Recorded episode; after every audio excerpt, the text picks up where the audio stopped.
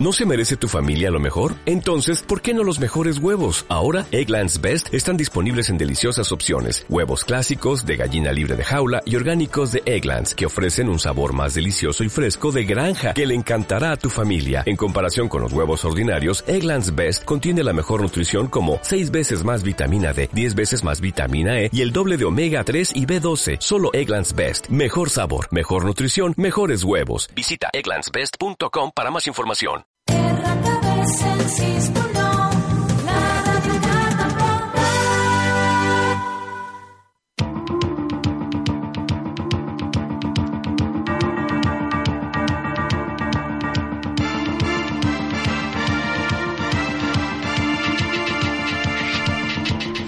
¿Qué tal amigos? ¿Cómo están? Buenas tardes, sean todos bienvenidos.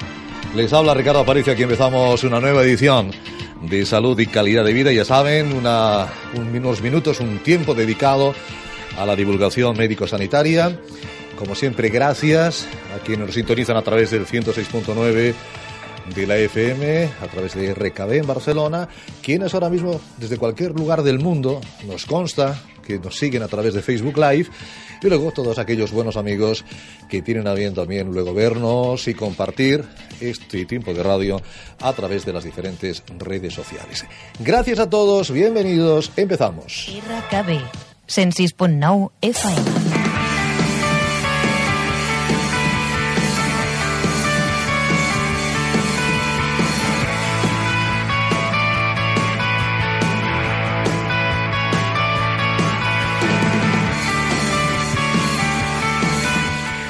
La medicina regenerativa va a ser nuestro primer tema de charla en este, en este miércoles eh, de mayo con un buen amigo, un gran experto en la materia, el doctor Humberto Los Certales. Doctor Los Certales, buenas tardes, bienvenido. Buenas tardes, ¿qué tal? Director médico de Medicentre. Si yo digo que con el doctor Los Certales llevamos a lo mejor casi 30 años hablando de medicina regenerativa, no, no, no estoy muy alejado de la realidad. ¿eh? Algo más de 20.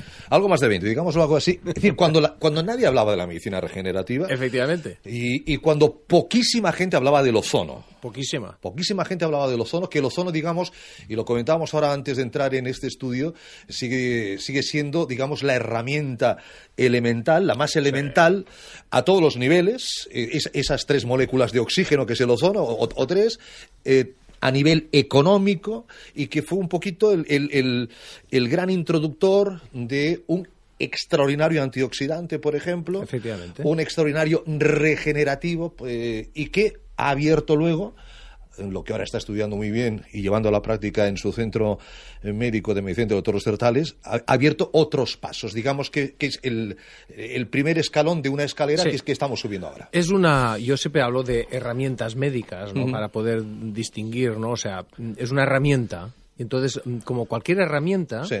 eh, es útil en una serie de funciones, pero en otras, Sí. pues no, no, no es tan útil, ¿no? Pero esta es una herramienta muy útil. Entonces, cuando hablamos de medicina regenerativa, que lo, en definitiva, no, no es la medicina reconstructiva, que es otra, que es de la cirugía plástica. Correcto. Es medicina regenerativa utilizando los recursos propios del cuerpo. Es decir, el cuerpo tiene recursos para regenerarse. Crecen las uñas, crece el pelo, ¿verdad? Hay que afectarse y esas cosas. Entonces, efectivamente, porque el cuerpo Es- se regenera, es- se, se- se renueva. Es verdad que cada siete años ¿Somos nuevos? Cambiamos Sí. absolutamente todas Sí. las células. Sí. Vamos hasta el último milímetro de piel. Sí, sí, sí, porque el que más tarda es el hueso. Entonces el hueso tarda siete años. Y pues entonces le damos el, el- la piel se renueva cada siete días. Entonces cada siete días se crea una capa de, de- de- de epidermis nueva y se pierde y entonces una nueva. Todos los que nos están escuchando, Sí. en mayo del 2012, no, de mayo de, de- siete años, sí, de 2012 to- no queda nada de eso. Es Eh, todo nuevo. Es todo nuevo, de- o sea, siete años es todo nuevo. Lo único que hay la duda sobre las neuronas, esta es la única que quedaba Ah, la duda, mío, sí, sí. que sí que hay cierta regeneración, pero ya lleva otro ritmo, ¿no? Es otra, es otra, es otra cuestión. Pero bueno, sobre todo a lo que nos afecta, ¿no? Sobre todo a las patologías degenerativas que Sí. afectan, que se, que, que son por desgaste, ¿no? O sea, una rodilla, una cadera, un pie, una muñeca, un hombro, articulaciones, pérdida de calidad de vida, pérdida de... Eso es lo que le dirá. Ay, el, oyente dirá, sí, sí, cada siete años renovamos todo el Sí, cuerpo. pero yo sigo- pero- pero el, el do- el dolor no me re- el dolor sigue Claro. y, y- y la degeneración de, mi, de mi, de mi eh, articulación sigue ahí, ¿no? Sí, ahí está la cuestión. Es decir, eh, el problema de la, de, de la autorregeneración Sí. es que funciona muy bien antes de los 30 años. ¿no? A partir de los 30 años empieza a mm, ser menos eficiente. Entonces, eh, llegado a una mediana edad, de, no, no muy, no muy mayor, 50, 60, 45, 50, 60, 70 ya seguro, pues eh, la propia capacidad está como limitada. ¿Por qué? Bueno, pues porque ha ido perdiendo eficiencia, sobre todo relacionada con la energía de la célula. Entonces, ¿cómo vamos a fomentar? Vamos a, ¿Cómo vamos a fomentar estas, esta regeneración que el cuerpo tiene a disposición? Entonces, solo hay que hacer que vuelva a funcionar otra vez, ¿no? Porque de, de existir el sistema existe. Y ahí es donde entra el ozono. El ozono descubrimos que tenía la capacidad de mejorar el rendimiento energético de la célula. Por tanto, lo que va a hacer es que esta célula se va a poner a trabajar en buenas condiciones. Evidentemente tiene un límite, ¿no? Es decir, una persona por debajo de 30 años, hombre, pues poca cosa necesita porque su sistema funciona bien, a menos que tenga una enfermedad, pero su sistema funciona bien. Entonces no hace falta incentivar nada y tal vez a veces tratamos tonterías de que pueden aparecer pues más de tipo tendinítico y cosas de estas. Pero a partir de 30 años sabemos que todo el mundo va perdiendo la capacidad de regeneración va perdiendo porque la célula pierde rendimiento energético. Entonces, si nosotros somos capaces de recuperar este rendimiento energético, entonces resulta que el propio sistema se va a reparar. Y esta es la base de la ozonoterapia. O sea, la ozonoterapia, pues yo digo, es una herramienta útil, es fácil, barata, no tiene efectos secundarios. Hombre, es muy útil. Y como primer paso, como primer escalón, cuando una persona tiene una artrosis de rodilla, de cadera, de, de, de- de- de la espalda, de cuello, de lumbares, cuando tiene esos primeros, hay que empezar con lo fácil y barato. Entonces, a partir de las cinco o seis semanas de tratamiento, entonces vemos si hace falta introducir nuevas herramientas. Ya lo veremos, ya Claro, lo veremos. Para eso tenemos todo un cortejo de Pero, herramientas. pero esto era lo que usted ya me comentaba el siglo pasado. ¿eh? Exacto. Esto era lo que ya me comentaba a finales, muy finales, pero, pero ya era del- del siglo pasado. Ya desde hace unos años, el doctor Ostertales, que tiene a bien pues seguir colaborando con este programa, haciendo divulgación médico-sanitaria, que además es una de las cosas que yo sé que más, que más le encanta, el contacto con el paciente, el contacto con, con la audiencia, dijo, bueno, bueno, bueno, bueno, es que aquí ya hemos avanzado, es que aquí esto, la investigación no se detiene, No es, se que, detiene. es que estamos todo el día tra- tratando de mejorar lógicamente nuestros tratamientos y aquí han aparecido otras historias Sí. no han desbancado al ozono No. sino que lo han complementado Efectivamente. Eh, y, lo, y lo han mm, reforzado por así Efectivamente, decirlo. es, es una, han venido a añadir más herramientas. Correcto. Entonces empezamos primero... más cartas para la Claro. baraja para jugar Empezamos con ozono, nos dimos cuenta de este aspecto regenerador del ozono que tenía, Sí. que simplemente es fomentando la propia capacidad del, del- del sistema de regenerar, pero luego hemos ido trabajando en otros sistemas que el cuerpo también dispone y que los vamos a incentivar, como es todo el sistema de reparación de, de tipo defensivo, inmunitario, o sea, el sistema inmunitario tiene la capacidad de regenerar. Entonces descubrimos que, por ejemplo, las plaquetas tenían toda una serie de directores que favorecían la reparación. Esto hará unos 20 años, 15, 20 años, Sí. que empezó, empezaron a, a- a verse estos efectos de, las- de las plaquetas y empezamos a trabajar con plasma, al principio de forma muy complicada y ahora lo hacemos de una forma muy sencilla, a un precio muy ra- razonable. Sí. Pero yo siempre digo, esto es un segundo escalón. O sea, primero probamos el primero, luego el segundo escalón, que es plasma, fundamentalmente buscando este efecto de las plaquetas, que cuando las rompemos y las metemos en el sitio donde requiere reparación, empieza a activar todo el sistema que hay ahí. Lo activa dirigiendo procesos químicos, hace señales químicas de venga a trabajar, todos a trabajar, ¿no? Pero claro, yo siempre digo lo, lo mismo. A ver, si tenemos unos trabajadores, que son los reparadores, que les falta comer o están malnutridos, aunque les demos órdenes de reparar, poco van a reparar. Por eso el ozono primero los nutre. bien Claro, les da nutrición, o sea, están alimentados, están los po- pletóricos. los pone en forma para ir a Los- clase Ay, para y, ir ahora, a clase y ahora le damos instrucciones. Ahora venga, a trabajar. ¿No? Ahora que ya estáis alimentados, ya habéis hecho el bocadillo, venga, ahora a, trabajar. Yo decir que el doctor Certales es internista, ¿eh? tiene, tiene una formación médica y muchos años de investigación en Vallebrón, por ejemplo, eh, y, y en muchos otros, en muchos otros lugares. Digo, digo todo esto porque, evidentemente, eh, todos sabemos que llevamos un kit interior de, de, de auto, regeneración, de, de no, no sé, bueno, ahí, ahí están nuestras defensas, ¿no? Del organismo, nuestro sistema inmunitario, que es el que nos, que es el que nos defiende. Pero ahora, lo que estos ensayos, estos estudios, estas investigaciones han, han determinado es que efectivamente, cuando nuestro cuerpo está bien, está en condiciones de, de recibir información, podemos cambiar esa información. Pode- Sí. pode- podemos decirle al, al cuerpo, cuidado que por ahí no vas bien, porque si quieres ir hacia, eh, no sé, hacia Valencia, vas en dirección a Girona, por ejemplo, y ya estamos en Barcelona. O sea, has, has de cambiar de dirección. Y para eso... hay- Interleuquinas. Hay, hay unas interleuquinas Sí. que permiten al doctor Ostertales hablar con las células. Efectivamente. Vamos, exacto. Estos son las, los mensajes. Hablar, ¿qué significa? Que le puede, Mensajes. le puede cambiar a la célula sí, sí. la dirección hacia, hacia donde se dirige. Ah, eh, eh, eh, parece mágico, ¿no? Porque dices, bueno, eh, al menos contaros, tiene- contaros muy, es muy bonito. Sí, sí, tiene un, un- un aspecto como mágico, ¿no? O sea, le vamos a dar un mensaje, le vamos a dar unas instrucciones. Pero que hagamos, hagámoslo creíble. Sí, ¿no? sí, no, no, que la, célula va a cumplir. claro. La célula va a cumplir. ¿Cómo se llama? Se llama interleuquina. Se llama Esto El, que tenga, el que tenga interés puede buscarlo. Las interleuquinas es un tema muy Van moderno. para internet y buscan citoquinas. Citoquinas o interleuquinas. O interleuquinas. Entonces, ¿eh? ¿qué pasa? Las interleuquinas sabemos que son la forma en que tienen las células de comunicarse entre ellas, ¿no? Entonces, por ejemplo, si lanza un mensaje de, oiga, que hay un problema, necesitamos que se repare, vamos a inflamar. Y empieza la inflamación. Claro, y dices, hombre, es que esto es un mensaje malo. No, a ver, a veces hay que inflamar para poder corregir un problema. La inflamación crónica no es buena. Ahí está. Exacto. Ahí está Pero una inflamación puntual. puntual, pues, efectivamente, nos ayuda a reparar. Entonces, eh, eh, el, el cuerpo humano ya utiliza estos mensajes, ¿no? Sí. Pero hemos encontrado la manera de poder seleccionar el mensaje, que esto es el trabajo con citoquinas, y entonces a nosotros nos interesan, interesan los mensajes de reparación. Hay muchos tipos de mensajes, ¿eh?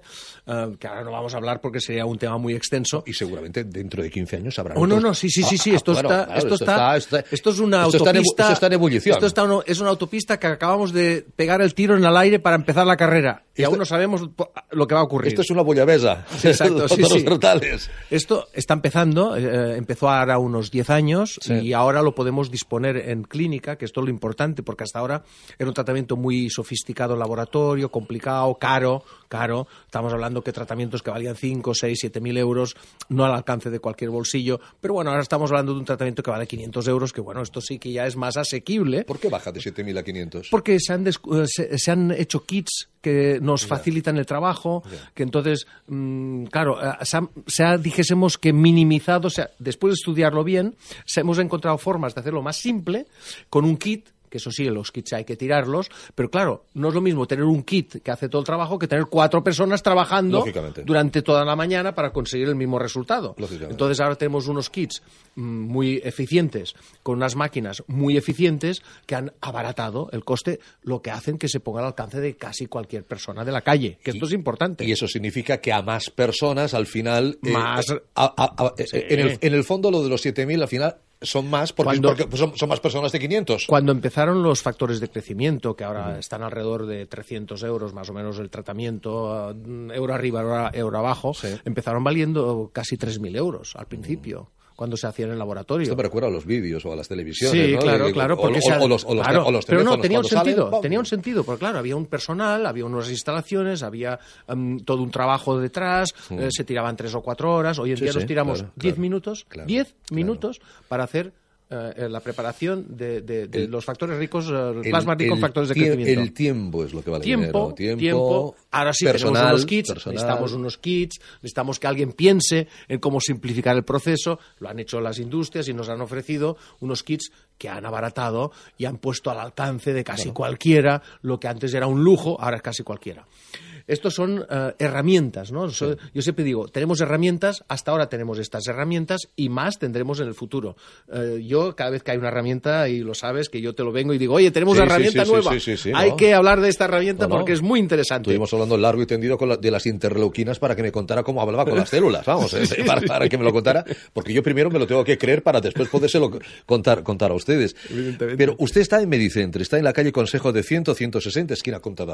Efectivamente. Eh, ahora les daré un teléfono, pero yo les aconsejo que entren en la web medicentre.es. Ahí, Exacto. ahí, ahí van a www, medicentre, tal como que suena, creo que todavía no he actualizado lo de las citoquinas, porque hace un año que trabajamos con ellas, más o menos, Bueno. y la verdad es que no estas cosas que nos pasa a los médicos, ¿no? pero que nos dedicamos a, Sí, sí, a visitar sí, sí, pacientes y nos olvidamos no. de las cosas No, importantes no. como es explicar las cosas, ¿no? Eh, las redes sociales y los médicos no, no, no es una buena pareja de baile. No, no, no.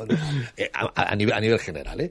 Eh, digo todo esto porque eh, los oyentes que tienen la bondad de vernos y escucharnos dirán, me parece interesantísimo, me parece estupendo, es qué, qué- qué gran avance, la regeneración, el, el poder con este kit. Concretamente, ¿usted para qué patologías las utiliza? Es decir, ¿qué oyente se ha de sentir tremendamente reflejado y decir, ah, esto es para mí? Yo creo que fundamentalmente estas herramientas novedosas y estas herramientas con, esta, con este poder vamos a tratar cosas que no tienen otro tipo de tratamiento. O sea, porque para tratar una infección, oiga, tengo unos antibióticos maravillosos Ya. que no nos vamos a meter en ello. Pero, por ejemplo, para la artrosis, Exacto, hablamos la de dege- artrosis. Para la artrosis. Degeneración artrósica. Artrosis de rodilla, de muñeca, de, de, de- de codo, de, de hombro. cualquier parte del organismo, porque cualquier parte del organismo podemos acceder Dolor, en definitiva. podemos acceder a ello y las señales del dolor. Pero evidentemente, yo ya siempre explico, artrosis a partir de los 30 años más o menos todo el mundo tiene algún grado. Sí. Cuanto más deporte, más grados de artrosis. Sí, señor, sí, señor, Así sí, es.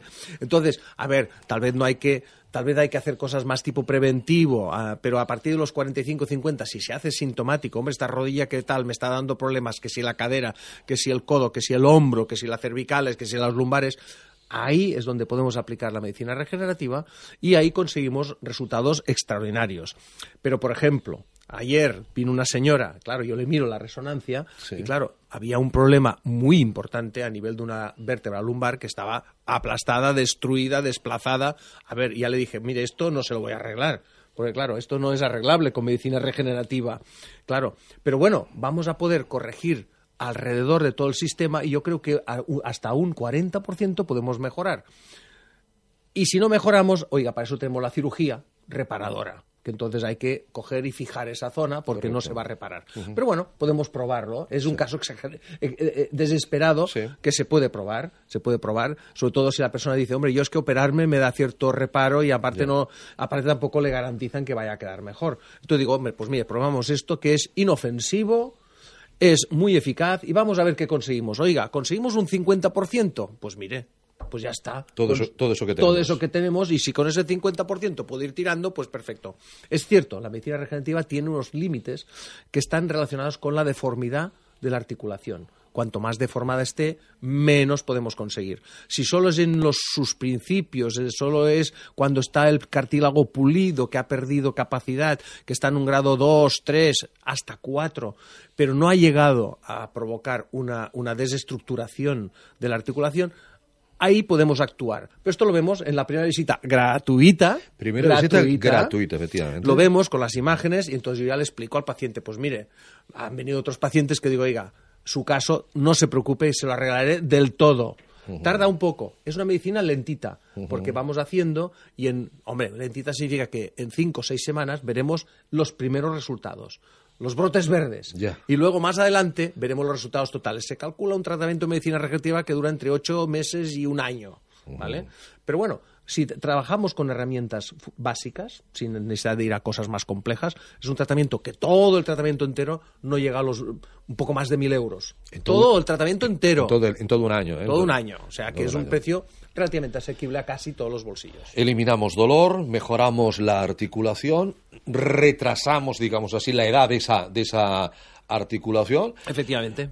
Y acá habla de artrosis, lo que no hay que eh, quedarnos en el hecho de que la artrosis es algo que es lógico, que, es una cuestión que nos viene llevada por la edad, que tampoco siempre es la edad. Hay gente joven con artrosis y sobre todo que practica deporte, como, como usted dice, y sobre todo deporte de alto nivel. Alto nivel, el deporte de alto nivel es una de las cosas más perniciosas que hay para la salud. Desgraciadamente es, así. Es, así. El miércoles tendremos una charla en Madrid justamente al, miércoles de la semana que viene al, al, al respecto. Es decir, que nadie se conforme que porque tengo 60 años voy a tener artrosis y esa artrosis me va a impedir mover el brazo como lo movía cuando era joven o andar como andaba cuando, cuando tenía 20 años. La tiene, pero la vamos a poder corregir y vamos a poder mejorarlo en un porcentaje muy alto dependiendo de, lo, de la congruencia de la articulación. Cuanto más congruente, mejores resultados hemos conseguido del 100% y, si está menos congruente, o sea, hay más destrucción, pues el resultado va a ser más pobre, del 30, 40 como mucho.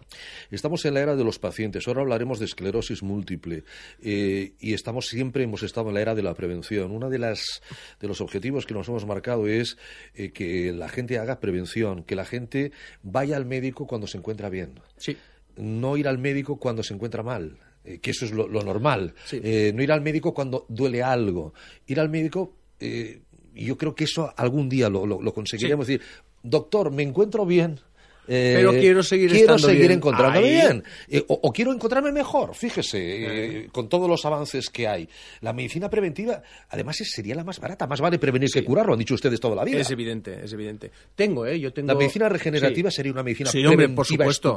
por supuesto yo, yo nos calculamos que en nuestra en nuestro trabajo diario, un 30% de pacientes hacen medicina preventiva, pues fundamentalmente. no, está mal, no, está mal, porque cuando empezamos era menos de un 5 y ahora estamos en un 30, cosa que ya se ha visto que la, la persona ya se conciencia, personas que llegan y dicen, hombre, yo estoy bien, pero me han dicho que empiezo con artrosis, pero tal, perfecto, porque vamos a hacer un trabajo light, suave y con resultados asegurados, sin ninguna duda y sobre todo supongo que personas que luego han probado la medicina regenerativa, han, visto la, mejora, luego hacen como un mantenimiento, digámoslo así, no para, no volver. Se hacen mantenimientos, pero tranquilos, suaves, depende, claro. Eh, hoy ha venido un señor, que lo hablábamos hoy mismo, ha venido un señor que digo, oiga, ¿cuánto hace que viene para...? Dice, mire, pues eh, vine aquí, pues que se había muerto mi mujer, por tanto ahora unos 12 años. Eh, y dice, y, digo, ¿y, qué, y qué, qué, tal? ¿Cómo se encuentra? Digo, mire, pues vengo de ahora de Jordania, que he ido a hacer un viaje, ¿no? Y yo tengo 86 años, la gente no se creía la edad que tenía. Y 86 años. 86 años. Este señor viaja mucho, tal, y dice, la gente no se creía la edad. Les he tenido que enseñar el carnet de identidad para que se creyese la edad, porque claro, hacía más que gente de 70. Claro yo subí a todos los sitios, dice, mira, de todas las excursiones solamente hay una que no fui porque era tres horas de ida y tres horas de vuelta. Y pensé que podía ser demasiado. Que para 86 años era un poco excesivo, ¿no? Era un poco excesivo. Dice, pero todo lo demás lo he hecho todo. Y luego hay gente que dirá, claro, este señor hace esto porque se habrá eh, cuidado toda la vida. No, no, y total lleva 12 años. Habrá, sido deportista de élite toda la vida. No, no. Y, es, un abogado y ha hecho una vida bastante sedentaria, pero bueno, tenía sus problemas y cuando empezó a venir estaba muy fastidiado. También la muerte de la mujer le había dejado en un estado y ahora está fantásticamente bien que algún día tendrá un problema y no podrá superarlo, perfecto, pero mientras tanto hace una vida perfecta. Este es el caso que gusta. y va viniendo haciendo su mantenimiento, haciendo sus. El caso, doctor Osertales, es llegar a los 86 años, pero en buenas condiciones. Efectivamente. Y llegar a los 90 en buenas condiciones. Y si llegamos a los 100, pero en buenas condiciones. Efectivamente, si no, no vale la pena. vamos, eso es lo que es la calidad de vida. Por eso este programa se, llama salud y calidad de vida. Y yo le agradezco a todos los que nos venga aquí a dar consejos para que podamos prevenir y que podamos mejorar esa calidad de vida. Medicentre, en la calle Consejo de Ciento, número 160, esquina Conta de Aburrell, la web medicentre.es, un teléfono que iban a encontrar el 934763055. 934763055. Ya saben que luego esta charla la van a poder volver a escuchar eh, las veces que quieran a través de, nuestras redes sociales. Un fuerte abrazo a todos los totales. Muchas gracias. Muchas gracias, cuídese mucho. Hasta pronto. Hasta luego. RKB 106.9 FM.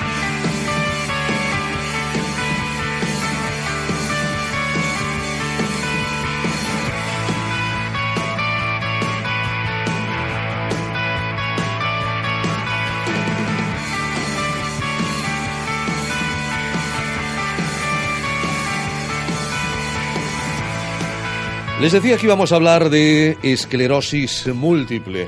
La esclerosis múltiple es una patología degenerativa eh, que padecen aproximadamente unas, en números redondos, unas 50.000 personas en España, de la que se está trabajando mucho, se está investigando mucho, pero también hay muchísimo desconocimiento. Y además el término múltiple, yo siempre que hablo de esclerosis es porque hay múltiples formas de esclerosis. Eso bien lo sabe la señora Rosa Marriera, que es directora ejecutiva de FEM. FEM son las iniciales de Fundación Esclerosis múltipla.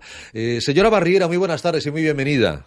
Hola, buenas tardes. Gracias, eh, señora Barriera, por ayudarnos a hacer divulgación médico-sanitaria. Esclerosis múltiple.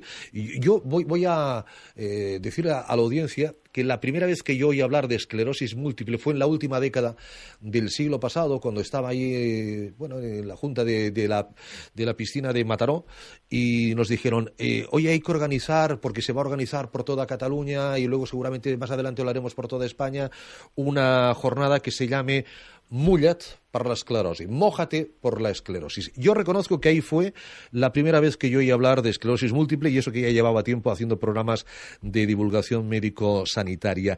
Ha sido uno de los grandes hallazgos desde el punto de vista sociales, el Mullat, famoso de, para la esclerosis múltiple, señora Marriera. Bueno, pues la verdad es que sí, que actualmente el Mullat es la segunda actividad en cuanto a movilización eh, de voluntarios a movilización social por una causa médica. Entonces iríamos como detrás de la, de la gran maratón de TV3, ¿no? Sí, sí. para nosotros es un orgullo en una enfermedad que, como tú has dicho, y, has acertado muy bien con el número, porque hasta ahora hablábamos de unas eh, 47.000 personas afectadas, pero estamos ya en el rango de los 50.000. O sea, eh, son muchas personas, eso está incrementando, pero no es una enfermedad con una incidencia muy, muy, muy elevada como lo pueden ser otras.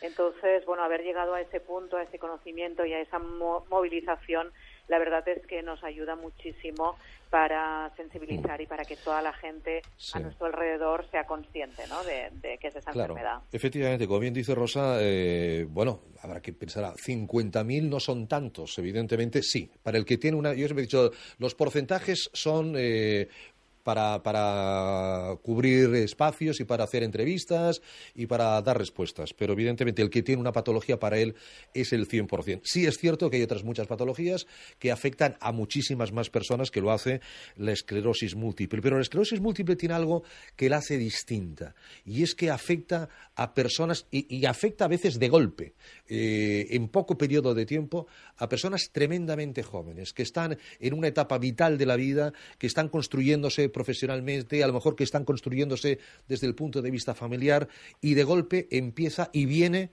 el, el diagnóstico. Tiene usted una esclerosis múltiple. Y eso es un mazazo tremendo, Rosa. Pues sí, la verdad es que el rango del diagnóstico está entre los 25 y los 35 años, pero estamos empezando a tener muchos niños que también en edad pediátrica empiezan a debutar con la esclerosis múltiple.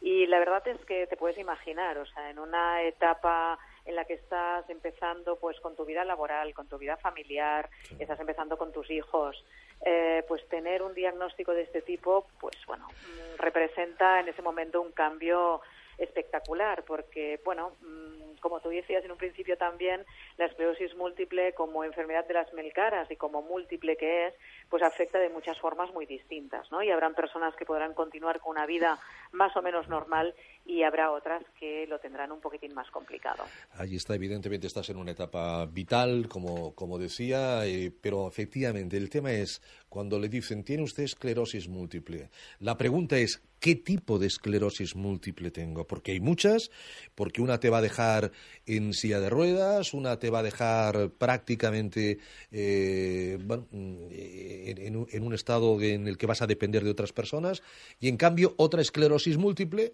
pues te va a permitir, pues más o menos estar, estar bien eh, o, ir, o ir funcionando a un nivel, a un nivel bastante, bastante normal. ¿De qué depende una esclerosis de otra. Imagino que por ahí va también eh, la, investigación que se está llevando a cabo, eh, el tiempo, el dinero y el esfuerzo para, para poder, sobre todo, personalizar cada esclerosis múltiple, ¿no, señora Marriera? Sí, o sea, básicamente, para entendernos de forma fácil, son dos tipos de esclerosis múltiple. Una es la remitente recurrente, que ocurre prácticamente en un 80% de las personas diagnosticadas, y es una esclerosis múltiple que cursa en brotes, es decir, eh, yo tengo un brote hoy, ese brote puede dejarme pues bastante imposibilitado, pero voy a recuperar a través de un tratamiento de choque eh, voy a recuperar mis capacidades, ¿no? No al 100%, porque cada vez que voy teniendo un brote eso va acumulando, pero en principio Rosa, perdón, para, que la audiencia lo entienda, cuando usted dice brote, eh, se refiere que la persona está bien y de golpe y porrazo tiene una agudización de esa esclerosis múltiple que tiene, que tiene latente en su organismo, ¿no? Sí, o sea, una sintomatología muy aguda. Correcto. puede ser, pues de repente no veo bien, empiezo a ver doble, eh, se me paraliza toda una parte del cuerpo, eh, estoy escribiendo y de repente no puedo ni coger el bolígrafo. O sea, es como algo muy, eh, muy claro. Y, muy, y, muy, espectacular porque pasa de un día a otro, de una hora a otra. Sí, sí, sí, sí. O sea, bueno, puedes empezar a tener algún síntoma, bueno, a notar, ¿no? A lo mejor un poco de hormigueo, ¿no? No te encuentras demasiado bien y entonces debutas con este con este brote. Entonces, como te decía, pues en principio va recuperando y eh, la suerte que tenemos es que este es un proceso inflamatorio y todos los tratamientos que existen actualmente pues eh, son capaces de eh, modificar esta esta inflamación. Con lo cual, pues bueno, con un tratamiento de base, en principio evitaremos que ante un brote acumulemos discapacidad, ¿vale? Eso sería el caso en el que ahora tenemos más tratamientos y que de alguna forma, pues bueno, puede ser como un poco más benigno, digamos, ¿no? Entre comillas. Y después tendríamos la primaria progresiva, que sería aquella esclerosis múltiple que mm, no cursa en brotes, sino que cursa de una forma eh, discapacitante, es decir, se van perdiendo eh, facultades a nivel pues de movilidad, de cognición, de habla, o sea, se van perdiendo todas esas facultades y, bueno, mm, evidentemente no se muere de esclerosis múltiple, eso también hay que decirlo, pero, pero bueno, la discapacidad puede llegar a ser muy, muy grave. En algunos casos también una remitente recurrente se puede convertir en lo que llamamos secundaria progresiva. Entonces, tanto la una como la otra, progresiva, eh, hasta ahora no tenía tratamiento, pero hace aproximadamente un mes eh, o dos fue aprobado el primer tratamiento ya para la secundaria progresiva y primaria también. Entonces, bueno, se van abriendo brechas de, esperanza para nuevos tratamientos tanto para una forma como para la otra. Yo he, buscado por internet y he visto que lleva usted 11 años como directora ejecutiva de la Fundación Esclerosis Múltipla. En, en, en estos 11 años ha avanzado mucho esa investigación, señora Barriera. Sí, la verdad es que el cambio más espectacular lo vemos pues aproximadamente desde que si nos remontamos, ¿no? Ya que has mencionado el Mullat. Sí. Uh, el Mullat cumplió 25 años el año pasado. Exacto. El Mullat, el, el, es de la última década de los, o sea, los años 90 del, del, del, siglo pasado, ¿eh? Sí, sí, sí, exacto. Entonces cumplimos 25 años justo el año pasado y y al inicio del Mullat no había absolutamente ningún tratamiento para la esclerosis múltiple. Entonces, eh, eh, este año estamos ya entre 12 y 14 tratamientos y se sigue investigando y hay muchísima inversión en ese en este tema, ¿no? En todo lo que es eh, pues los procesos autoinmunes, inflamatorios y neurodegenerativos como son la, esclerosis múltiple. Entonces, bueno, realmente ha cambiado muchísimo el panorama en muy poco tiempo y esperemos que, que siga cambiando mucho más. Nuestra esperanza es o acabar con la esclerosis múltiple o como mínimo cronificarla y que una vez diagnosticada permita un tratamiento que bueno permita llevar una vida pues prácticamente normal. Exacto, tener tener una tener una buena calidad de vida. Para ello, yo siempre estoy diciendo estos días y desde que empezamos esta temporada es el momento de los pacientes, es el momento de que el paciente también coja las riendas de la enfermedad, que también esté en la investigación, que esté con con, con, eh, los eh, investigadores eh, desde el minuto uno buscando nuevos fármacos, buscando nuevas alternativas para curar o para o para cronificar como como dice usted, señora Barriera. Eso es lo que se llama el, empoderamiento del paciente. Hablando de gente joven, ¿cree usted que está más predispuesta a ese empoderamiento, está más predispuesta a consumir información para conocer mejor qué es lo que tiene, qué es lo que le pasa y cómo poder ayudar también? El conocimiento es, valor, eh, eh, el valor de poder ayudar al médico en su tratamiento. ¿Cree usted que es el enfermo de esclerosis múltiple es un paciente activo? Sí, o sea, no hay duda que las nuevas generaciones eh, son unas generaciones con muchas más ganas de informarse, Sí. eh, saben que eh, como paciente que sufre una enfermedad necesita tomar las riendas de esa enfermedad y más teniendo en cuenta enfermedades como la esclerosis múltiple que van a durar muchos años o se les van a acompañar toda su vida y por lo tanto es básico que desde el inicio con el diagnóstico, aunque en principio la persona piense estoy bien, eh, debe tener conocimiento, debe tener información, debe saber cómo comunicarse con su médico para recoger todo lo que está pasando entre visita y visita, debe saber cómo cuidarse, porque es absolutamente necesario, aparte del tratamiento, llevar unos hábitos de vida saludables. Y todo eso mm, en personas jóvenes, como son las personas con esclerosis múltiple recién diagnosticadas, pues la verdad es que lo, lo estamos viendo ya de una forma muy clara, ¿no? Entonces ahí eh, la Fundación Esclerosis Múltiple, uno de nuestros objetivos es precisamente trabajar en esa línea, ¿no? O sea, crear esa escuela de pacientes en la cual pues les podamos asesorar y les podemos acompañar en cada momento de, evolución de la, de la enfermedad. ¿El asociacionismo en la esclerosis múltiple también es, es superior a otras patologías, señora Marriera? Eh, ¿Cree usted? La verdad No. es que no. El otro día incluso, mira, teníamos una reunión a nivel nacional y Sí. lo comentábamos, ¿no? O sea, el nivel de asociacionismo está en el 30% y eso es eh, más o menos común a todas las asociaciones de pacientes de distintas patologías, ¿no? Y Sí. es que eh, ahí también nos hace falta un poquitín de cambio cultural, ¿no? Sabemos otros países que a ese nivel, pues cualquier persona que acaba de ser recién diagnosticada va a la asociación de pacientes, va a ver qué le pueden ofrecer, eh, busca apoyo también en iguales, pero, pero aquí eso aún nos cuesta mucho, ¿no? Igual aún tenemos la imagen de, bueno, ¿no? Como un poco oscura, incluso a veces nos llaman a la asociación y dicen, oye, yo si vengo aquí, pero yo quiero venir cuando no haya nadie, ¿no? O sea, que, que no quiero que nadie me vea ni tampoco quiero ver a nadie que esté como yo, ¿no? Entonces, bueno, yo creo que ahí también hace falta todo un cambio cultural, eh, bueno, pues que tiene que venir desde, desde la base, ¿no? Desde la educación, desde Claro. las escuelas, para normalizar un poquitín más lo que pueda ser pues una, una patología, una enfermedad o una discapacidad. Claro, pero entiendo que cuando a alguien le diagnostican de esclerosis múltiple, mazazo de entrada. Y luego dudas, interrogantes, todas las que quieras y más. ¿Quién mejor para responder, aparte de un médico, por supuesto, quién mejor para responder, sobre todo, eh, cuestiones mm, más internas, eh, más, más personales, más, más de sentimiento, que alguien que ha pasado ya mm, por, por, ese, por ese trance, ¿no? Que lo está pasando, pero que ya ha pasado ese, ese periodo. Es decir, entre iguales es, es como mejor se van a entender, señora Marriera.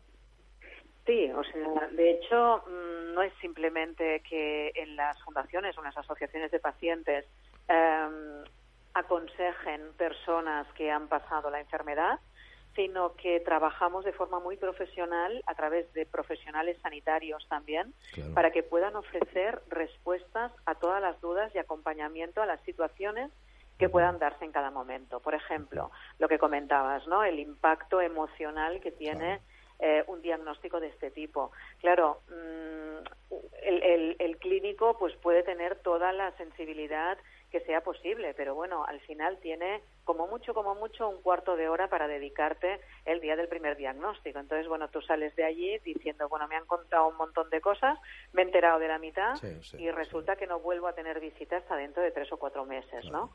Entonces, ahí estamos pues dando soporte en ese aspecto, pues para clarificar dudas, para acompañar en el momento del diagnóstico, para estar al lado de las familias también, resolviendo todo el montón de dudas que existen. Y luego ya, pues bueno, cuando va avanzando más eh, la enfermedad, pues entonces cuando la- ya no son solo dudas, sino que son situaciones, pues también intentar eh, dar un, un punto de vista también muy profesional a, pues debo seguir trabajando o no, tengo conflictos en mi lugar laboral, puedo pedir una incapacidad, qué tipo de ayudas puedo tener, eh, qué puedo hacer en la universidad si tengo un problema, o sea, todas esas cosas que al final forman parte de, de la vida diaria de estas personas, ¿no?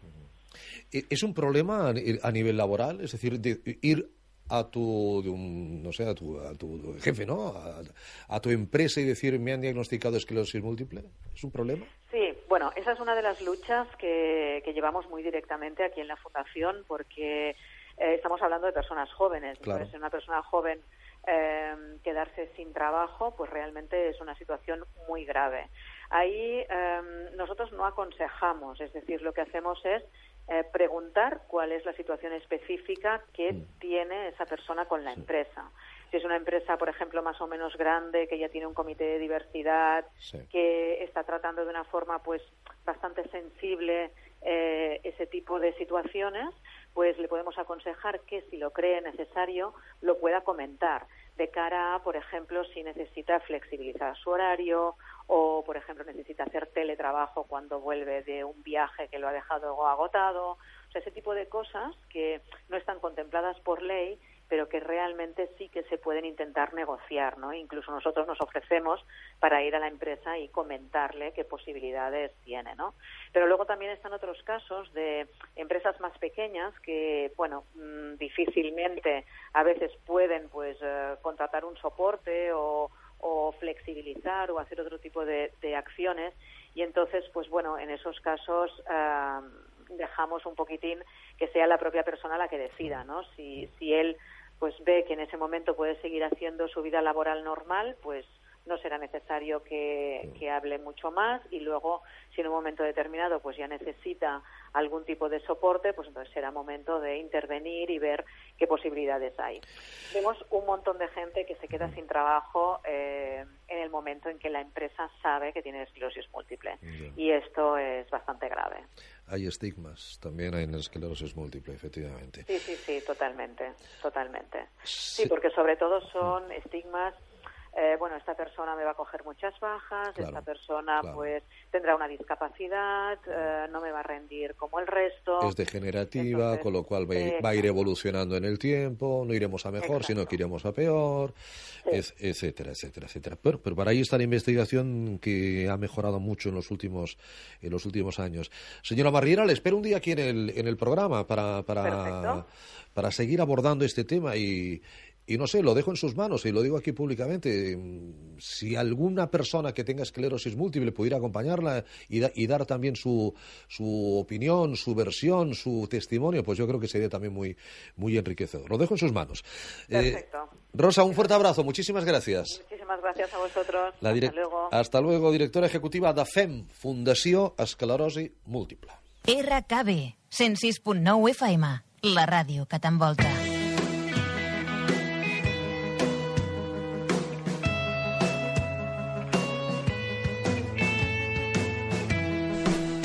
Vamos a hablar de osteopatía en esta parte final de programa y para ello nos acompaña el señor Marco Romero Santa Cruz, Marco Antonio Romero Santa Cruz. Marco, buenas tardes. Buenas tardes. Muy, muy bienvenido.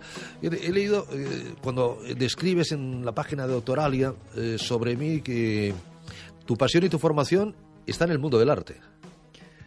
Una de mis pasiones y mi formación, una de mis formaciones iniciales fue en el mundo del arte, ¿no? O sea, al Sí. final eh, yo después de 20 años ya dedicados a, a la osteopatía, a la salud, ¿no? 20 años. 20 años ya, sí. Empezaste muy joven. Sí. Empecé justo terminando la carrera de Historia del Arte, Sí. que fue mi primera formación inicial. Sí. Y, y mi relación con el, con el deporte siempre me, llegó, me llevó a, a intentar ver por qué el cuerpo se estropeaba, ver el mecanismo ¿no? por el que se podía eh, lesionar y recuperar las dos cosas. Entonces empezó como un hobby y, y terminó siendo mi profesión y mi pasión, otra de mis pasiones. Y digo que hay relación con el arte porque en el fondo, al final, tratar manualmente a alguien, poner las manos encima de alguien para mejorar su salud, Es moldear. es moldear. Es moldear. Es, un arte y tiene una parte muy importante de conocimiento, de, de base científica, sanitaria, médica, es fundamental, pero también hay una parte de sensibilidad que llega a ser casi artística, intuitiva, ¿no? que lo da la experiencia. Y esa es la, siempre digo que creo que algo de aquella formación inicial Sí, sí. sumó a, a mi profesión pero- actual. Pero Marco, el deporte, si te refieres al deporte de alto nivel, de alta, de alta competición, muy sano no es que sea. ¿eh? No lo es, en absoluto. Eh, cualquier actividad de alta intensidad, sea un deporte como sea estar 16 horas en una cadena de montaje levantando eh, cajas de 50 kilos, va a traer unas consecuencias. Somos, en el fondo, la mejor manera de verlo, en mi opinión, es ver el cuerpo como un coche. A más kilómetros, Sí, claro. más carga. Como yo digo, antes tendrá que pasar por el mecánico Seguro, y seguro, seguro, seguro. no tenemos la misma facilidad de reparación que un coche, por desgracia, todavía. Sí, sí, sí. No, no. Mi- Miren ustedes las rodillas de jugadores de fútbol que han sido internacionales, algunos que no pueden ni andar. Este va a ser motivo de una mesa que tendremos en el Wanda Metropolitano con motivo de los actos de la final de la Champions que va a tener el placer de moderar el próximo miércoles en Madrid, donde van a venir di- médicos de equipos de primera división, exjugadores como Schuster, como Futre, como Gurpegui, a unos que le han ido mejor, a otros que le han ido peor, porque también las sesiones a unos les respetan más que otros y, lo- y dos cuerpos no son iguales. ¿eh? Absolutamente diferentes ¿Eh? con la misma lesión, sí. pero que está claro que Hay consecuencias. ahí los médicos tampoco se ponen de acuerdo algunos dicen no hombre no el, el- el- el deporte de alto nivel hecho bien bien bien asesorado sobre todo bien cuidado bueno más más bien cuidado con jugadores de primera división o de segunda división no hay nadie no, No, hay que, solo hay que ver las estadísticas y los estudios que la, a partir de los 35 años la mayoría de los deportistas de, de alto rendimiento han pasado por algún tipo de intervención, Claro. mayor o menor. Claro, y eso es por el, el nivel, el la intensidad a la que a la que someten el cuerpo. No estamos hechos para esos no, niveles y, de intensidad, y eso eso, sí. y eso son secuelas que quedan de por vida porque Por supuesto. ponen el cuerpo a 200%. es Muchísimos, decir, muchísimos médicos dicen que el deporte de alto rendimiento eh, lo que hace es eh, avanzar el, el el proceso grado- de envejecimiento. El grado de degeneración. de- Exactamente del cuerpo, de, las articulaciones. sí. Exactamente. Y ahí el osteópata puede, tiene, tiene su, su terreno también. Eh, en el fondo, eh, la función de, de la osteopatía, desde mi punto de vista, es la de... Que podrías ayudar a un médico de medicina deportiva, Sí. a un traumatólogo, a un fisioterapeuta en el, en- en el tratamiento y, y la recuperación de determinadas Ab- lesiones. Absolutamente. Yo creo que la función de- de un buen profesional en la osteopatía es trabajar de manera multidisciplinar, saber hasta dónde llega tu campo de acción y saber cuándo tienes que derivarlo y colaborar. Y yo, en ese sentido, eh, intento y tengo la suerte de estar rodeado de, de muy buenos profesionales médicos a los que contacto cuando veo que la persona con la que, con la que estoy tratando requiere de, de la intervención médica y en muchos casos para que el tratamiento sea efectivo requiere de que paralelamente haya un- una intervención médica. Ya saben que un osteópata es un conocedor del cuerpo humano, vamos, de- de- del 1 al 100, ¿no? Eh, Debería. de- debería. de- de- debería, sí. Músculos, huesos, eh, eh, órganos, o sea, saber lo que está tocando en, en- en cada momento. Eh, pero el, el- el señor Romero, Marco, se especializó en la, en la zona de la, de la mandíbula. Sí. ¿eh? Sí. ¿Por qué?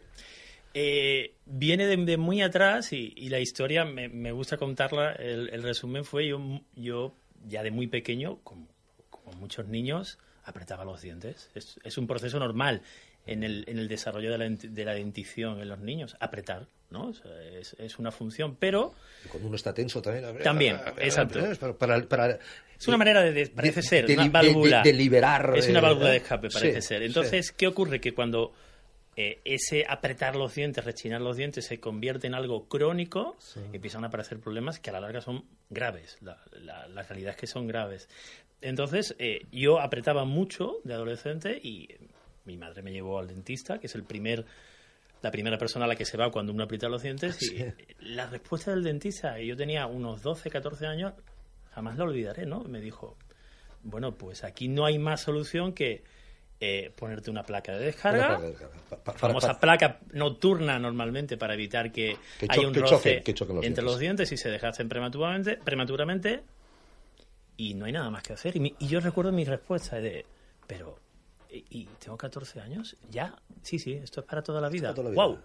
Voy a dormir toda la vida con la placa de descarga. Y siempre voy a estar apretando. O sea, aunque esté relajado en una tumbona en la playa, siempre apretaré. Sí, Ahí, ahí- ahí salió el Marco rebelde y dijo, no puede ser. total, que ahí, em- ahí empezó yo creo que un poco esta idea de averiguar que efectivamente no es una enfermedad que con la que tengamos que vivir crónicamente, es una alteración Sí, sí, sí. En, la- en el funcionamiento, en parte del sistema nervioso que hace, como tú bien dices, que utilice el apretar los músculos de la cara como válvula de salida porque son muy potentes y, y y también funcionan en el tema de la expresividad. Y el cerebro no sabe cómo hacer para relajar la boca. Es así de sencillo. Hemos utilizado, utilizamos la boca tanto para expresarnos que llega un momento que yo lo veo con mucho con mis clientes. Le digo, relájame la boca y hay gente Hay- que me hay- dice, hay que relajar la- no sé cómo mandíbulas". hacerlo. Ah, Sí, exactamente. Nuestro cerebro pierde la capacidad de ¿cómo relajo la boca? ¿Qué hago? Si llevo 20 años apretando, él dice, no, no, yo sé apretar, sigo apretando. Y además la musculatura de la mandíbula es brutal. La más potente que tenemos. Eh, o sea, mm, vamos, eh, nos puede cortar un dedo pero fácilmente, como, como si fuera mantequilla, ¿no? Así, hay, hay, muchísimas personas con bruxismo que acaban en la consulta del odontólogo y del osteópata Sí. por haberse fracturado ellos mismos roto, fisurado los dientes, apretando. Apretando. Oye, ayer me rompí un diente la, fuerza que tiene la mandíbula. Te puedes llegar a romper tu propio diente. Y, y- y es- eso junto dolores de cabeza, problemas en las cervicales, puede llegar a, a generar eh, una especie de cefalea o migraña crónica cuya base es cervical y de la mandíbula puedes estar dando vueltas por mil especialistas y no hay nada, aparece todo desde ahí. Que, que eso es, que ese es el gran problema, ¿eh? el, el- famoso usted no tiene nada. ¿eh? Dice, Exactamente. ¿cómo, cómo que no tengo nada? ¿Cómo tengo nada? Me duele la cabeza, me, eh, la- tengo la mandíbula medio desencajada y me dice usted que no tengo nada. No hay nada. ¿Eh? Bueno, eso ya lo ha dicho Marco, el señor eh, Romero, se llama bruxismo. El, ¿eh? el chirriar, bruxismo el chirriar sería ya, lo que ¿eh? conocemos habitualmente como chirriar, pero podríamos entrar dentro del bruxismo, no solo la parte que se hace por la noche, que es la que más se conoce. Mi pareja por la noche rechina los dientes, o yo me levanto y he notado que estaba apretando toda la noche. Incluso Sí, se nota. muchas personas. Por, por- por dolor o algo. La sensación que puedes tener por la noche es de incluso imposibilidad de abrir la boca durante minutos. Tú imagínate durante varias horas durante la noche apretando sin control. No hay control, estás de manera, estás en modo inconsciente por la noche. Como para ponerte la lengua. Exacto, si te quedas sin lengua. o que te- alguien te ponga un dedo en la boca en ese momento. Exacto. Entonces, esa es una de las sensaciones. Otra es la, la persona se levanta con muchísimo dolor en, la- en el cuello, en la mandíbula, molestias al, al masticar, incluso a veces aparecen problemas en los oídos, acúfenos, ruidos, pueden derivar de ahí. Y este es el, el- el inicio. Entonces, en el bruxismo entraría realmente cualquier alteración que hagamos eh, en la que hay contacto con los dientes fuera de masticar. O sea, el bruxismo po- podría entrar dentro del bruxismo morderse las uñas. Es una, una manera de bruxismo diurno. Si te fijas en, en el metro, en el tren, yo cuando voy por deformación profesional lo, lo, lo veo, el 50% de la gente hace algo con sus dedos. Es machacarse los A- dedos. de bueno, una a- manera. aparte de mandar Aparte WhatsApp y esas cosas, ¿no? La- móvil, ¿no? Aparte de ese, entre descanso y descanso, el dedo va a la boca a comerte las uñas o la piel. Y esto es eso, es una manera de ir mm, evacuando parte de esa tensión, de relajar parte de la tensión que se va acumulando en los músculos de la mandíbula, que eh, esa persona no, no tiene. En el fondo, esa persona no tiene otro medio para relajar, no sabe cómo relajar. Al final, eh, parte de, de mi función es, aparte de eliminar la tensión de todo su sistema musculoesquelético relacionado con la boca, es cómo enseñarle a que dejes de utilizar la boca para sacar tu tensión por ahí, porque si no, es un círculo. Claro, porque eh, eh, a ver, el osteópata que, que, como decimos, cura, trata eh, con, los, con los dedos, con las manos, cómo entra en la mandíbula, cómo, cómo entra en la boca. O sea, también ent- en- entras dentro de la boca Hay- para, hay una- para tratar. Hay, hay una parte del tratamiento que a veces se hace O primero es relajar a esa persona. Exactamente. Es decir, cuidado, relájate, porque esto es una cuestión de tensión, seguramente. Relájate y a partir de ahí podremos entrar eh, a tratarte mejor Sí. eh, tu problema. ¿no? Diríamos que puede haber como varias partes. Una es, primero, lo, lo fundamental para mí es, eh, como digo, por mucho que yo te relaje los músculos de la mandíbula y la cervical, que lo puedo hacer en una sesión, Sí. si tú no te haces consciente de por qué estás apretando y eres consciente de que aprietas, por la tarde o mañana, Vuelvo. obviamente es un patrón, Vuelvo. es un hábito. Entonces, para mí lo primero es que esa persona, Es un hábito. exactamente, es un hábito. Es un hábito el, O sea, sea, 80%. o sea, no, no es una necesidad física. Es un hábito que nuestro cerebro ya lleva mantenido desde hace muchísimos años, décadas. La persona se ha dado cuenta, como te digo, por un dolor que ha aparecido, un problema en los dientes, desgaste que ha visto el dentista, de, oye, tienes los dientes desgastados, tú estás apretando. sí, ¿Cómo? sí, no me he claro. dado cuenta.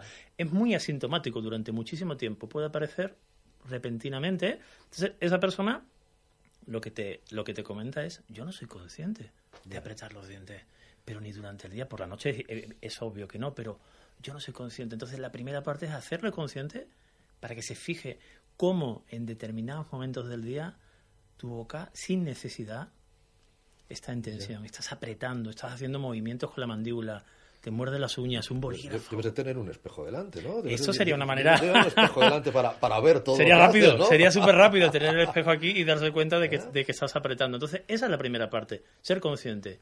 A partir de ahí, relajamos toda esa zona, eliminamos esa tensión, la persona en, el, en un gran porcentaje nota la diferencia cuando quitas esa tensión, es como Esta es mi mandíbula sin tensión. ¡Wow! Ahora nota la diferencia y ahora él puede comparar. Ahora yo le digo, esta es la sensación que tienes que tener habitualmente de relajación. Entonces, cuando vuelvas a notar que esto se va, es que estás tensando. Poco a poco, lo que me van eh, transmitiendo es que empiezan a observar como en momentos determinados del día el estrés diario, lo que sea, acaba en, en movimientos o en tensión en la boca. Porque esa tensión buena no puede ser. La tensión no es buena en ningún caso. La tensión no es buena en ningún o sea, caso. o sea, esa tensión puede, ese tipo de tensión. puede repercutir en problemas cardiovasculares, por ejemplo, aparte de, de- de problemas como la cefalea que antes comentaba. Podría, hay algún estudio que dice, tensión, no sé, bueno, oye, te, te- te va, Sí. te va a dar algo, ¿no? Relájate. hay algunos ¿no? estudios que dicen que, que efectivamente estos picos de tensión que se pueden generar al apretar de manera excesiva los dientes pueden crear hipertensión a la larga, pero los efectos más directos y que no son mm, para, para decir que son leves Sí. es el desgaste de los dientes, con lo cual que va a provocar sí, que tu, tu manera de oclusar, tu manera de cerrar, hacer contacto los dientes va a ir cambiando, tu masticación empeorará. Una cosa que suele hacer mucho la gente es que como ven que hay molestias al masticar en un momento determinado, cada vez tu alimentación es más blanda, dejas de comer muchos Blanda, alimentos. Tengo mucha gente que ha entrado en carencias nutricionales importantes, porque me han dicho directamente, Marco, tengo miedo de hasta comerme un trozo de manzana. Ya no digo una manzana entera, un trozo porque Sí, sí, sí, morderla y generas claro, el pánico y hay- en, en estados en puntos graves generas el pánico de que de que te va a provocar cualquier alimento ese dolor. Trabajas con, con el doctor Arano, trabajas con, con Sí. odontólogos, aquí vienen odontólogos que es que no utilizamos los dientes como, como deberíamos de utilizarlos. Cada vez es más blanda nuestra, dieta. y esto es grave esto es grave por, por una sencilla razón hay, hay un odontólogo inglés que ha hecho una investigación de cómo nuestra nuestra cara la forma de nuestro cráneo y la cara ha cambiado Claro. en los últimos 70 años debido a la dieta tan blanda cada vez más blanda cada vez más vegetales que por una parte sano Sí, o- sí, sí. obvio pero hemos dejado de masticar Bueno, bueno, pero la, pero la manzana es un vegetal, es una fruta. Exacto. Oye, uno Eh, muerde bien una manzana, ¿no? Exacto. Eh, Pero hemos dejado, de, hemos dejado de masticar y la realidad es que nuestros dientes y los músculos de nuestra cara, la función principal es romper, masticar, masticar. ahí empieza la digestión. Exacto. Ahí empieza la digestión. Como, y y- y- y este, este odontólogo me parece muy interesante lo que él dice, que recordaba siempre y habla siempre de su abuela que le decía, mastica el mismo número de veces que piezas dentales tienes. De 32 a 34 Bueno, es- veces. es- eso yo lo, lo- lo he oído y, y es- y es- eso sí que cuesta, ¿eh? Cuesta mucho. ¿Sabes por es, qué? es decir, a ver, uno, uno, al final te, te descuentas. Cuesta. Y a la cuarta dices, vamos, va- va- ya, ya volveré mañana. Ya volveré mañana. ¿no? Pero- pero además, como ese- vamos con prisa también. Esa es la clave. Claro, vamos La- con prisa. la clave- la Tengo clave 20 es minutos esta. para comer. Voy, a- voy a estar contando ahí. La clave es esta, con lo cual mucha gente me dice como, tengo poco tiempo para comer, ¿qué hago? Me llevo algo, es que a veces me tomo un zumo y punto. Ya. ¿Qué significa? Cada vez masticas Círculo menos. vicioso, círculo vicioso. Exactamente. Y es como cualquier otro músculo del cuerpo. Si no lo utilizas, ¿qué le pasa a ese músculo? A ese músculo? Empieza a bajar su tono muscular. La función hace el órgano. Exacto. La función hace el órgano, Marco, que, Eso que- lo sabe muy bien el señor Romero. ¿Se puede curar ese bruxismo? Un, osteópata sí. nos lo puede nos lo puede eliminar, nos como dice que es un mal hábito, es decir, podemos eliminar ese, ese mal hábito. Se puede, Primero, se primero puede. haciendo- haciéndolo consciente, está claro. Esta es la base. Después nos ponemos la placa de descarga unos días para ayu- ayudarnos o ni, La, es- la o ni eso. la placa de descarga, dependiendo de la persona, hay personas que la van a necesitar de por vida. Yo tengo pacientes que no se la pueden quitar porque su nivel de tensión es elevadísimo, no, no pueden gestionarlo, controlarlo mejor. Personas que puntualmente Pero no habrán oyentes que dirán, pero esa tensión no se podría descargar corriéndote tres kilómetros, eh, sacando toda la adrenalina y te tal. sorprenderías de la cantidad de deportistas que tengo que aprietan como Ah, locos. sí. o sea que no. Después de haberse pegado todo, todo No, el día corriendo. no, no, no, no. Nuestro cerebro coge esa vía rápida, parece ser, y, y- y le, y- le- tiene real O sea, aprecio. a no es, un- no es una cuestión de tensión por sedentarismo No, en este caso. es una cuestión de un hábito. Es, es un hábito y puede ser la... Yo tengo personas que me dicen, estoy de vacaciones en la playa, me estoy machacando. Relajado, no estoy de vacaciones, no tengo ningún problema. Porque en este, principio, este está en modo automático en eso. este y, lo y para. no sabe Este- este lo para. Exactamente. Entonces, sí se puede, sí se puede. En un 80% de las personas que, que pasan por mi consulta hay una mejora importantísima. Depende, hay un, un porcentaje muy alto que depende de la implicación que la persona va, va a darle, como te digo, del día a día. Esperar que el odontólogo con la férula, que el osteópata con el tratamiento va a eliminarlo. En este caso, en el bruxismo, no. Es imposible sin, sin la colaboración de todos estos especialistas y sin que el paciente diga, ok, me voy a dedicar a observarme bien cada día para saber cuándo y por qué tenso. ¿Habrá gente no diagnosticada todavía de bruxismo? Muchísima. Muchísima. Muchísima, muchísima. El 70%. de- Bueno, todos en algún momento dado de nuestra vida apretamos. Ahora, sí. Obvio. El problema es cuando se convierte en crónico. Una rabieta la hemos tenido. Una cara ahí, ¿eh? La- Una frase que a mí me gusta decir mucho es decir, siempre digo, intenta cabrearte con la boca abierta. Eh, ¿Cómo que no? Es imposible. ¿Cómo que no? o sea, apretar los dientes tiene una función expresiva, de defensa. El problema es cuando se convierte en No, algo crónico. No, no, y de alegría. Ahora estoy Eh, diciendo, un- exacto. Un, jugador cuando marca un gol. eh, eh, Exactamente. Ahí está, ¿no? es, es- es expresividad, o sea, es, esa, Sí. esa función muscular está relacionada con la expresividad. El, el tema es cuando se cronifica y fuera de cualquier situación en la que tiene sentido, se convierte en crónico. Pero, por ejemplo, un dolor de cabeza, una cefalea o incluso una migraña puede venir Sí. por un, por un... Claro, porque hay mucha gente que duerme sola o que no tiene pareja. Por si tienes pareja y, hombre, y, y hace ruido, supongo que la pareja ya te dirá... eh, ¿Esto es más de chicos o de chicas o no, o no importa el sexo? No, no, no podríamos decir que hay No. una, una, una población más, Más más, que- afín. más que otra, ¿no? No, no, no, no, no, pero sí que una migraña, hay, hay muchas... Más eh, chicas migrañosas que chicos. Sí, ¿no? hay, hay un factor más hormonal, parece Sí, ser, sí, en muchos casos, pero sí. el tipo de migraña o cefalea relacionada con el Es bruxismo aparece porque la persona va al médico, no hay nada, en, en el 80% de los casos, el neurólogo, por ejemplo, de cabecera, no ven nada, terminas en el odontólogo, A no ser que le den un triptán para la migraña.